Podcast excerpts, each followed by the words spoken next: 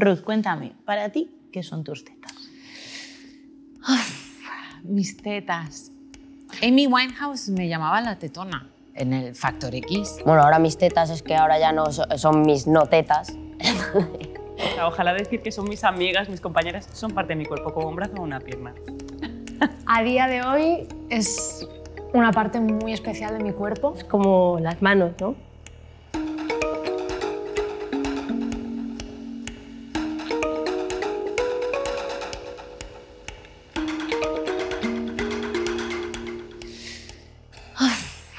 Mis tetas. Han sido un proceso de aprendizaje, mis tetas, para mí. me creció el pecho tan rápido, tan, tan rápido, de estar súper plana a de repente, o sea, de- los niños en el colegio pensaban que me ponía calcetines. Quería que creciesen, me las miraba y decía, yo, por favor, empezad ya. Era la que más tenía de clase y obviamente pues yo estaba súper a gusto con ellas y las apreciaba muchísimo. A ver, sí, la adolescencia es que es malísima. Dices, joder, ¿qué, le pasa a mi cuerpo? Eh, ¿Por qué me crecen las tetas? Recuerdo de mirarme y decir, ¿qué es esto, tío? O sea, sí, sí, realmente, de mirarme al espejo y decir, esto no, no lo he visto yo nunca. ¿Por qué tengo las tetas así? ¿De dónde salen estas tetas? no comprendes tu cuerpo al frente al espejo. O sea, no te da tiempo mentalmente a desarrollarte de una manera para comprender lo que te está pasando en el cuerpo. O sea, tu cuerpo se desarrolla mucho antes que tu mente. Em, ¿Qué le pasa a tus tetas? Que son unos pechos tubulares, mamas tuberosas, también se le llaman. Pues en el mejor año de mi vida, por llamarlo de alguna forma, el 2019 fui diagnosticada por un cáncer de mama. Cambió mi vida por completo. es que, la glándula mamaria, en el momento en que empieza a crecer en el desarrollo, hay un, un tejido por encima de ella que es demasiado rígido, más rígido de lo normal. Entonces esa glándula mamaria intenta crecer y debido a ese tejido rígido como que no tiene espacio. Entonces ese tejido es como que se hernia y la mama sale creciendo por la parte más, menos resistente, que es la parte del, del pezón y de la areola. Cuando me comunicaron que tenía cáncer, vino como el, el comodín de decir que tenemos que quitar el pecho porque hay un alto riesgo de que no podamos quitarlo con la quimioterapia. En un principio el proceso iba a ser primero operarme, luego quimio, después radio, pero cambiaron el orden porque yo les, les dije si había alguna manera de salvar el pecho. Ostras, de verdad estaba prefiriendo la teta a mi vida. Yo tengo hipertrofia mamaria, que se le llama. Mi cuerpo es súper sensible a, la hormona- a las hormonas femeninas y me crece el pecho sin parar. Llevo dos reducciones de mama y voy a por la tercera, que lo más seguro es que tengan que retirarme la mama completamente para tener que evitar seguir operándome. Lo que sí es que esta condición puede estar más cercano a, tener un cáncer de mama, entonces si es algo de lo que debo estar atenta, ya os contaré qué tal mis tetas. Hace poco decidí quitármelas, eh, hacerme una mastectomía. Pues no me gustaban.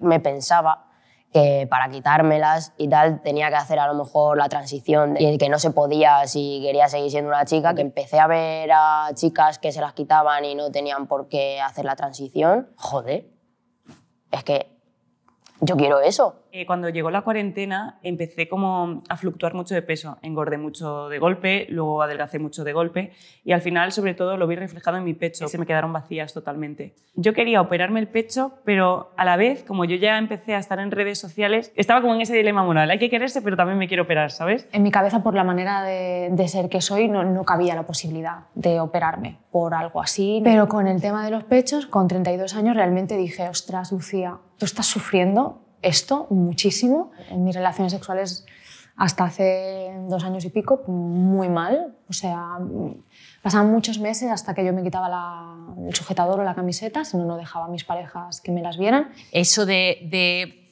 la posición natural de estar encima, tranquilamente, imposible. O sea, jamás. Jamás.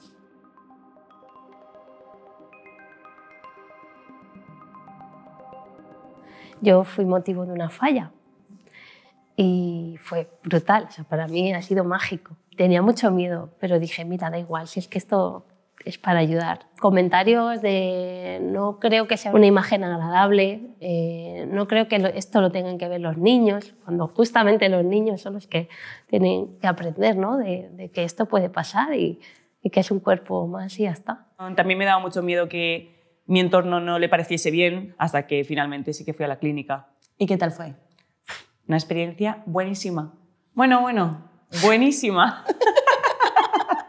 o sea, y ahora mismo yo me miro al espejo y miro el pecho que tenía cuando tenía a lo mejor pues 16 años. Entonces, nunca, no siento en ningún momento que no son mías, ¿sabes? Me operé la primera vez fue en Londres con un doctor italiano que fíjate lo que me dijo. Pero ¿por qué quieres ir de esto a esto? Como diciendo, si tienen unas tetazas, porque no quiero hacer deporte con tres sujetadores. Tres, se trata de que soy una mujer súper activa, em, que me encanta el deporte, que en el escenario no paro y que quiero sentir que puedo abrir los brazos, moverme sin estar ahí, blum, blum, blum, ¿sabes? Pero sí que me, me, me sorprendí yo misma porque una vez eh, pasé la cirugía pensaba que me iba a costar verme al espejo y o sea, el mismo día ya quería verlo. Y me vi, me vi la misma persona, obviamente hay una cicatriz, hay una marca ahí, pero sigo siendo yo. O sea, hay una frase que digo mucho y es que esto tiene que haber servido para algo. Es en el sentido de que si yo puedo ayudar a más personas a que se identifiquen con ellas mismas, con la imagen que son ahora después de una, de una mastectomía, pues el tiempo que esté sin reconstruir voy a intentar visibilizarlo, normalizarlo, que es lo más importante. Una persona se da cuenta o se puede dar cuenta de que tiene un problema cuando ves que la mayoría de situaciones de tu vida giran en torno a algo. ¿Sabes? Cuando gira algo en torno es porque ahí hay algo que solucionar. Pero es verdad que en el momento en que me di el permiso, decir, vale, me opero, me opero y tengo unas tetas normativas. ¿Qué pasa? Y se me fueron las ganas. Y fue maravilloso. Entonces a lo mejor intentaba, intentaba compensarlo.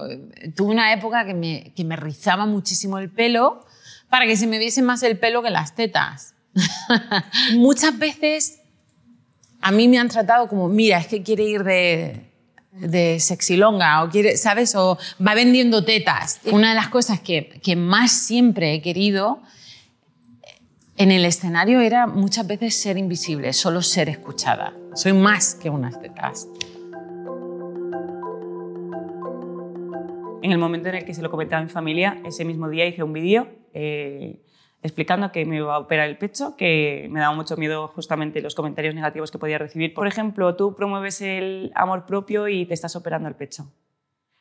Y dices, bueno, sí, pueden ser compatibles, o sea, pueden coexistir, porque al final eh, creo que cuando haces una reducción es como, es por salud. No va ni a mejorar ni a empeorar tu vida, es que literalmente te da igual. Entonces, ¿qué más te da que sea por salud o por estética? Es importante visibilizarlo porque seguramente haya más chicas que le pase lo mismo que a mí que no quieran ni hacer transición, ni cambiar de pronombres, ni nada, y que es que se puede, que es un cuerpo normal y corriente también.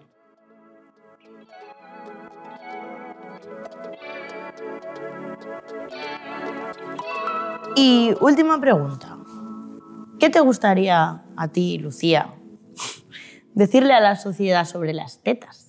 Pues me gustaría decirle a la sociedad que... Es muy importante visibilizar todos los tipos de tetas, sí, por favor. Porque yo creo que si yo hubiera tenido referentes, mm, me hubiera ahorrado un montón de años de, de esconderme, de vivir mi sexualidad plenamente, de estar a gusto en la playa. Es muy importante. O sea, hay que visibilizar vamos, o sea, es que yo iría desnuda por la calle. Claro, el erotismo de las tetas es lo que lleva siempre al comentario sobre las tetas. realmente no es mi problema que haya gente que me juzgue por el tamaño de mis tetas, porque al final la aceptación solo puede venir si viene a través de ti. Es que te das cuenta de todo el sufrimiento innecesario. Y más que edad, han sido horas, horas de terapia. Y que cualquier decisión que tomes sobre ellas está correcta si es lo que tú quieres hacer. Es la pregunta para ellos. ¿Qué os pasa con las tetas? Que no pasa nada, que no, no muerden, molan mucho. Y punto.